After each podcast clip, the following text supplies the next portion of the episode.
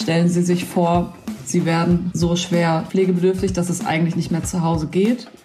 Würden Sie dann eine Einrichtung ziehen wollen oder würden Sie eine Beihilfe zum Suizid in Anspruch nehmen wollen? Und da haben eben 30 Prozent der Befragten gesagt, sie würden einen assistierten Suizid bevorzugen. Lieber tot als ins Pflegeheim? Eine neue Umfrage offenbart das schlechte Image von Senioreneinrichtungen. Ist das berechtigt? Darüber sprechen wir gleich. Und über Kofferversteigerungen am Flughafen. Schön, dass Sie zuhört. Rheinische Post Aufwacher. News aus NRW und dem Rest der Welt. Mit Helene Pawlitzki am Mittwoch. Willkommen im Aufwacher, euren 15 Minuten mit dem Wichtigsten aus NRW. Falls ihr noch nicht alle RP-Podcasts kennt, dann checkt doch mal rp-online.de slash podcasts. Wir haben was für Düsseldorfer, wir haben was für Borussia Mönchengladbach-Fans, wir haben was für Wissenschaftsnerds und wir haben was für Wirtschaftsfreunde. Und wir freuen uns, wenn ihr mal reinhört in alle unsere anderen Podcasts. Bevor es weitergeht, erstmal der Blick auf Düsseldorf, auf die Landeshauptstadt. Was gibt's Neues? Frage ins Antennestudio. Hallo Helene, wir sprechen heute darüber, dass viele Restaurant- und Kneipenbesitzer oder andere Gastronomen in Düsseldorf sich Sorgen machen und zwar um ihre Existenz. Dann sprechen wir über das Thema Handys und Kinder und dann sprechen wir noch über die anstehenden Invictus Games in unserer Stadt. Viele Restaurants und Kneipenbesitzer oder andere Gastronomen in Düsseldorf sehen sich aktuell in ihrer Existenz gefährdet. Grund sind die explodierenden Energiekosten, heißt es vom Branchenverband DEHOGA. Er fordert von der Politik deswegen ein leistungsfähiges und unbürokratisches Hilfsprogramm für die gesamte Wirtschaft. Dazu Antenne Düsseldorf-Reporter Joachim Bonn.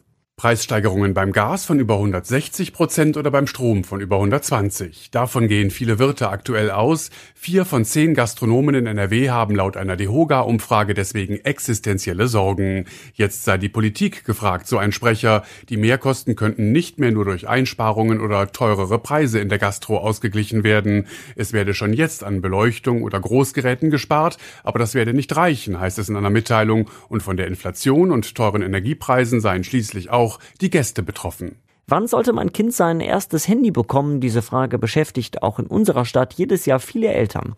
Die Landesmedienanstalt empfiehlt, das Handy den Kindern nicht zu früh zu geben. Wenn es nicht zwingend notwendig sei, solle man mindestens bis zur weiterführenden Schule damit warten.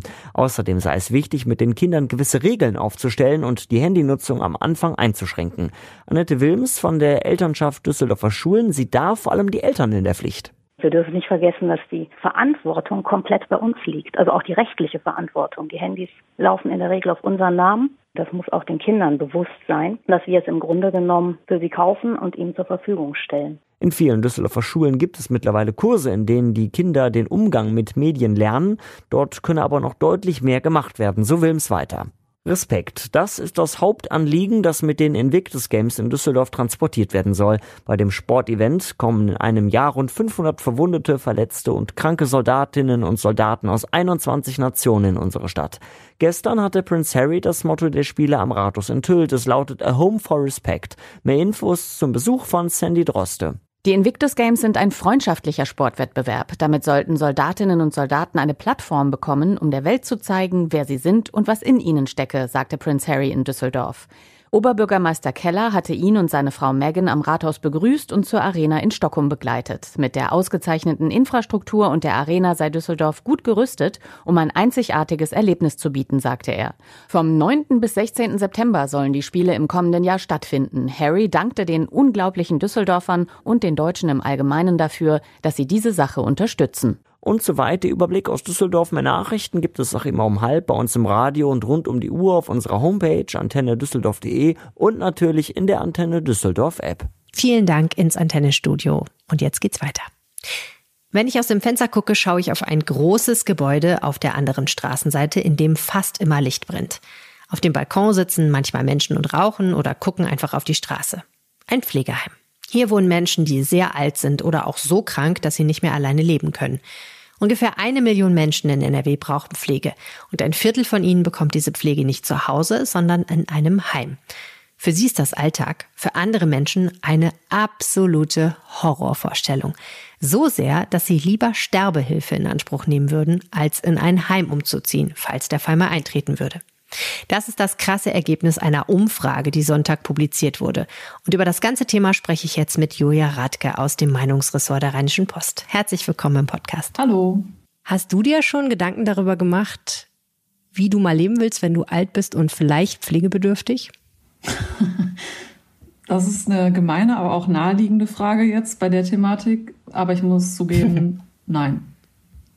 Mhm. Und ich glaube, das ist auch eines der Probleme, weil es so menschlich ist, dass man, das sagen auch übrigens viele Menschen aus dem Bereich Altenpflege und äh, Verbände, dass es nicht jemandem vorzuwerfen ist, sich darüber keine Gedanken zu machen, weil es absolut menschlich ist, Probleme, die man jetzt noch nicht hat, auch noch nicht ja, als solche wahrzunehmen. Genau.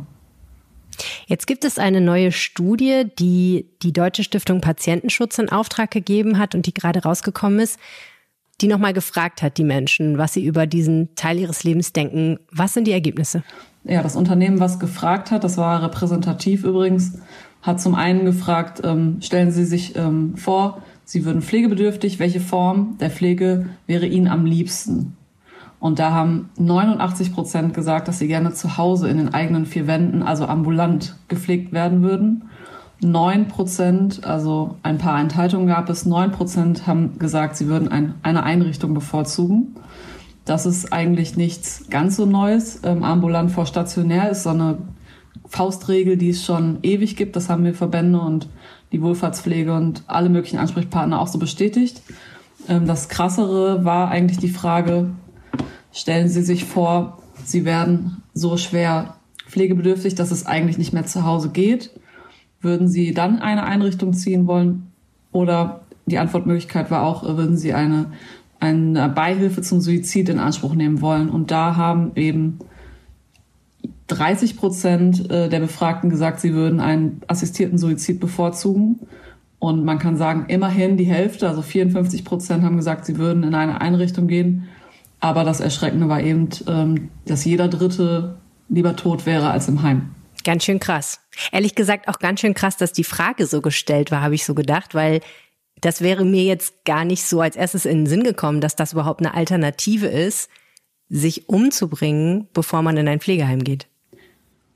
Ja, allerdings zum, zur Einordnung dieser Studie, das haben mir auch viele ähm, Verbände, Sozialverband, VDK in NRW und auch die Caritas nochmal bestätigt oder darauf hingewiesen, dass zum einen eine große Schwäche der Studie ist, sie haben die Betroffenen nicht gefragt. Also sie haben Menschen gefragt, bis 29, dann von 30 bis 59 Jahren und dann ab 60 Jahre, wo nicht genau hervorgeht, haben sie eigentlich die über 80-Jährigen berücksichtigt. Das ist eine Schwäche. Und zum anderen ist die Fragestellung natürlich äußerst theoretisch, weil, ähm, ja, stell dir vor, du wirst das jetzt gefragt, du müsstest natürlich sehr abstrakt denken, was ist eigentlich in 30, 40 Jahren und was würde ich da gegebenenfalls bevorzugen. Und es spielt natürlich auf Urängste und Urwünsche an. Man möchte zum einen ja am liebsten in seinem vertrauten Umfeld bleiben, aber andererseits möchte man seinen Vertrauten, also ich sage jetzt Menschen, äh, sofern es die denn noch dann gibt, äh, nicht zur Last fallen. Das sind so zwei Punkte, die, glaube ich, die Antworten ähm, so ein bisschen erklären. Hm. Also vielleicht kann man daraus jetzt nicht schließen, dass sich diese Leute tatsächlich lieber umbringen würden, dann, wenn es soweit ist. Aber was man schon, glaube ich, schließen kann, ist, Pflegeheime haben einen richtig schlechten Ruf, oder? Ja, das, äh, das stimmt, aber der ist in der Fläche nicht berechtigt. Also wir haben rund 3000 stationäre Einrichtungen in ganz NRW. Die Dichte ist ja ziemlich groß, ähm, die Versorgungsdichte der, der Heime, der Einrichtungen in NRW. Und ähm, in der Fläche ist der schlechte Ruf definitiv unberechtigt. Es gibt sehr tolle Einrichtungen. Das hat mir auch der Gesundheitspolitiker Josef Neumann ähm, erklärt, der jetzt Vorsitzender des Ausschusses Arbeit, Gesundheit und Soziales ist im Landtag. Ähm, der SPD-Politiker beschäftigt sich seit Jahrzehnten, würde ich fast sagen, mit dem Thema ähm, Pflege und der hat gesagt, er, er kennt sowohl wunderbare Heime als auch natürlich ein paar der älteren äh, ja, Fraktion, würde ich mal sagen, aber der Trend, oder was heißt der Trend? Es geht schon eher dahin, dass Heime, die neu errichtet werden, kleiner sind, ein bisschen familiärer, ähm, dass da so ein bisschen das Zusammenwohnen gefördert wird. Es sind nicht mehr so riesige, dunkle, enge ähm, Bauten, wo man das Einzige, was man wahrnimmt, ist, ist der Uringeruch auf dem Flur. Das sind eigentlich ähm, Einrichtungen von gestern. Die gibt es mit Sicherheit auch noch. Aber in der großen Fläche ähm, würde man allen Unrecht tun, auch vor allen Dingen den Mitarbeitenden in den Einrichtungen, die da mit Herz und Seele ähm, arbeiten und ähm, sich ganz toll um die alten Menschen kümmern, sofern es die Bedingungen erlauben. Das ist nochmal ein ganz anderes Thema. Aber ähm, es gibt solche und solche Einrichtungen und es gibt natürlich auch Gründe, warum es immer noch gilt, ambulant vor stationär, also dass man lieber zu Hause alt werden möchte. Hm. Dass die Pflege- und Altenheime so einen schlechten Ruf haben, hat ja vielleicht auch was damit zu tun, dass sehr wenig Menschen Einblicke haben in das, was da drin passiert und dass man dann eben vieles eher so über die Medien gefiltert zum Beispiel wahrnimmt. Also es wird sehr, sehr viel von Personalmangel und schlechten Personalschlüsseln geredet. Wir hatten eine Pandemie, in der beklagt wurde, dass die Menschen, die in Pflegeeinrichtungen waren, quasi isoliert wurden über Wochen und Monate, damit sie sich nicht anstecken. Das alles trägt ja nicht zum guten Ruf bei, ne? Nein, man kann und man muss auch in dem Bereich von einer multiplen Krisenlage sprechen. Also einmal die Corona-Pandemie, die ja sehr viel zu dem schlechten Ruf beigetragen hat, weil die einfach sehr isoliert worden sind, die älteren Menschen. Dann haben wir jetzt die Energiekrise, die sich sicherlich auch auf die Bereiche auswirken wird. Also wie kann man das noch ähm, einsparen und auf wen kommen die Kosten eigentlich zu? Kosten allgemein sind ein sehr großer Punkt, weil es einfach äh, Nordrhein-Westfalen ist ähm, mit am teuersten. Also die finanziellen Belastungen für Pflegebedürftige in stationären Einrichtungen sind am höchsten bundesweit. Es sind im Schnitt 2500 Euro rund pro Monat und äh, Pflegebedürftige, die sie da zahlen müssen, die müssen sie auch erstmal aufbringen. Und das ist jetzt in, in Zeiten von Inflation und Krieg und kleinen Renten natürlich auch ein Punkt, warum das einfach viele, für viele nicht in Frage kommt. Hm. Plus, du hast ja gesagt, die meisten möchten einfach in ihrer vertrauten Umgebung bleiben und vielleicht auch von vertrauten Menschen gepflegt werden, lieber als in eine neue Umgebung ziehen müssen und von Fremden gepflegt werden. Was gibt es denn für Forderungen aus der Politik und vielleicht auch von Interessensvertretern, was sich ändern muss, damit dieser schlechte Ruf der Pflegeeinrichtungen besser wird? Also man muss diesen ganzen Pflegenotstand jetzt mal ausklammern. Das ist nochmal ein anderes großes Thema. Natürlich müssen sich die Personalschlüssel und auch die Bedingungen für die ähm, Kräfte in der Altenpflege verbessern. Sonst möchte das am Ende auch keiner mehr machen. Und je weniger Betreuung, desto äh, weniger attraktiv wird diese Form der Altenpflege ja für Menschen, die es betrifft. Aber ähm, ein anderer Ansatzpunkt, der vielleicht etwas mal frischen Winter reinbringt, ist einfach ja die Menschen schon früher äh, damit beschäftigen zu lassen, wie sie eigentlich alt werden wollen. Also nicht erst, wenn es dramatisch wird, wenn es, äh, wenn Krankheiten im Spiel sind, wenn die Pflegebedürftigkeit so krass wird, dass man sich zwingend äh, schnell entscheiden muss, ähm, dass man sich einfach schon jetzt vielleicht äh, in jüngeren Jahren damit auseinandersetzt. Pflegeversicherung, was würde ich eigentlich bekommen? Äh, wie teuer kann das werden? Wo möchte ich gerne leben? Und ähm, ja, von den Einrichtungen her gibt es so ein bisschen die Forderung, mal sich offener zu zeigen. Da gibt es sicherlich auch positive Beispiele, aber in der Fläche müsste man das alles ein bisschen einladender gestalten. Also auch mal in, in die Kommunen schauen. Also wie kann man die besser anbinden? Kann man vielleicht mit Kindergärten zusammenarbeiten? Kann man mal einen Tag der offenen Tür machen, aktiv auf die Bürgerinnen und Bürger zugehen, die mal offenen Mittagstisch gibt es zum Beispiel, hat mir eine ähm, Verbandsexpertin erzählt. Also einfach, dass Altenheime und Pflegeheime und Einrichtungen nicht nur für die Menschen dort kochen, sondern dass jeder aus dem Ort eingeladen ist, da mal vorbeizukommen, einfach um das kennenzulernen, weil was man nicht kennt, das, das ist einem fremd und da will man vielleicht nicht hin. Aber je früher man da Kontakte knüpft und je besser das eingebunden ist in den Gesamtkontext und nicht so, ein, so, ein, so eine Einrichtung auf der grünen Wiese und da, da verfrachten wir unsere älteren Menschen später hin, ja, desto ähm, besser ist das vielleicht und desto attraktiver wird das vielleicht für andere Menschen. Die Pflege hat ein schlechtes Image. Julia Radke hat uns erzählt, was sie tun könnte, damit es besser wird. Herzlichen Dank. Ja, bitte gerne. Kennt ihr noch diese Wundertüten, die man am Kiosk kaufen kann und die man als Kind so richtig, richtig toll fand? Kennt ihr doch diese Vorfreude, die man hatte, bevor man diese Tüte aufgerissen hat und sich gefragt hat, was kann da wohl drin sein? Sowas gibt's auch für Erwachsene. Ist ein bisschen teurer, aber der Spaß ist mindestens genauso groß. Regelmäßig gibt es bei den Flughäfen bei uns in NRW Kofferversteigerungen. Und unser Reporter Christian Schwertfeger hat sich das mal angeschaut. Hallo Christian. Das war bestimmt spannend, oder? Ja, ich habe auch versucht mitzubieten, hat nicht geklappt. Ja, am Ende ähm, wurde ich halt immer wieder überboten. Da bin ich irgendwann ausgestiegen, weil es ja dann auch keinen Sinn macht, äh, äh, dann einfach so viel Geld auszugeben. Was muss eigentlich passieren, damit so ein Koffer bei einer Versteigerung landet? Also platt gesagt, Der Besitzer äh, meldet sich nicht mehr und er war drei Monate lang in einem Fundbüro am Flughafen oder der Airline. Und danach, also diese drei Monate sind wichtig, das ist gesetzlich vorgeschrieben. Und danach ähm, geht er in den Besitz der jeweiligen Airline über und diese gibt, stellt die Koffer dann halt Auktionshäusern zur Verfügung.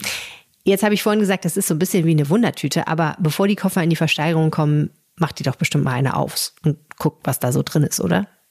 Äh, muss gemacht werden. Ähm, teilweise können ja Drogen drin sein, äh, da können Waffen drin sein, da guckt der Zoll rein. Aber es können natürlich auch so banale Sachen drin sein, wenn sie nicht äh, feuchte Kleidung, die dann den ganzen Inhalt schimmerlich äh, werden lässt oder auch äh, Lebensmittel, die nicht haltbar sind, die werden dann rausgeholt natürlich. Aber in so einem Koffer kann ja allerhand drin sein, was legal ist. Man muss sich ja nur überlegen, was man so mit in den Urlaub nimmt. Da können Fotoapparate drin sein oder andere wertvolle Sachen. Genau, äh, das ist dann immer so ein bisschen die Stunde dieser Schnäppchenjäger die hoffen sich dann halt wirklich relativ günstig. So ein Koffer geht maximal, sag ich mal so, im Schnitt für 150 Euro weg. Halt dann wirklich so ein teures Teil zu ersteigern. Ne? Äh, teure Handys, die da vielleicht drin sein können, Kameras. Aber muss auch sagen, in der Regel ist es mehr oder weniger schmutzige Wäsche. Jetzt wolltest du da ja auch einen Koffer haben. Wonach geht man da? Also wie hast du entschieden, worauf du bietest, auf welchen Koffer? Nee, ich habe schon ein bisschen geguckt. Ich habe einmal danach geguckt, ähm, kann ich diesen Koffer, äh, im größten Teil waren es in dem Fall Trolleys, vielleicht selber noch verwenden. Sieht der gut aus? Äh, danach habe ich auf jeden Fall geschaut. Dann habe ich äh, geguckt, danach bieten da viele gerade drauf, weil äh, meistens ist es ein Anzahl, wenn viele drauf bieten, dann ist es vielleicht äh, steckt da vielleicht mehr dahinter. Ich bin ja auch Laie, da sind ja auch, äh, mal, soweit ich ja weiß, auch viele in Anführungsstrichen Profis dabei, die sowas häufiger machen. Ja, und äh, dann habe ich mir auch natürlich ein Limit gesetzt. Also die fangen bei 15 Euro an und die gehen dann im, äh, äh, so im Schnitt, also zwischen 1 und 5 Euro kann man dann immer wieder erhöhen. Und ähm, was war dein Limit? Ich hatte mir so 50 Euro gesetzt. Damit kam ich aber nicht weit. Das habe ich relativ, relativ schnell dann auch gesehen ähm, und bin dann aber auch dementsprechend ausgestiegen. Jetzt hatten wir diesen Sommer viel Flugchaos. Das heißt dann auch, es gibt demnächst wohl mehr Koffer in der Versteigerung, weil mehr verloren gegangen ist, oder wie? Ja, äh, geht das Auktionshaus, mit dem ich gesprochen habe, auch von aus. Auf der Auktion, wo ich jetzt war, da waren die Koffer aus der Sommerferie noch nicht. Hat ja gerade gesagt, drei Monate äh, müssen in Verwahrung bleiben. Aber danach ähm, wird es deutlich voller werden. Ähm, und äh, vielleicht habe ich da mal mehr Glück. Naja, so ein Koffer voll mit schmutziger Unterwäsche, das braucht natürlich keiner, ne? Nee, das will auch keiner. Hast du recht. Vielen Dank, Christian. Gerne. Und das wird heute noch so wichtig. Generaldebatte im Bundestag über die Politik der Bundesregierung. Neben Bundeskanzler Olaf Scholz wird unter anderem Oppositionsführer Friedrich Merz das Wort ergreifen. In der Debatte dürfte es vor allem um das dritte Entlastungspaket, den Streit um die Abschaltung der letzten Atomkraftwerke und um die Hilfe für die Ukraine gehen. Im Düsseldorfer Landtag tagt der Rechtsausschuss außerplanmäßig. Die SPD hat eine Sondersitzung beantragt. Es geht um den Tod eines 16-Jährigen in Dortmund, der durch Schüsse aus einer Polizeimaschinenpistole starb. Wir haben im Aufwacher berichtet. Außerdem beginnt der Prozess gegen eine Neusser Pflegerin. Die Angeklagte soll dem Patienten ein lebenswichtiges Medikament absichtlich unterdosiert verabreicht haben. Ebenfalls in Düsseldorf stellt Maite Kelly ihr neues Kinderbuch vor. Und in Cupertino in den USA stellt Apple seine neuen Produkte vor. Erwartet werden vor allem neue iPhone-Modelle. Wie in den vergangenen Jahren dürfte es auch eine neue Generation der Apple Watch geben. Schauen wir noch kurz aufs Wetter. Uns erwartet Regen am Vormittag und das bei Temperaturen zwischen 25 Grad in Ostwestfalen und 28 Grad in Köln. Am Donnerstag sinken die Temperaturen auf maximal 23 Grad bei noch etwas mehr Regen. Freitag kann es gewittern, die Temperaturen ändern sich nicht. Das war der Aufwacher am Mittwoch mit Helene Pawlitzki. Vielen, vielen Dank fürs Zuhören und bis bald. Mehr Nachrichten aus NRW gibt's jederzeit auf RP Online. rp-online.de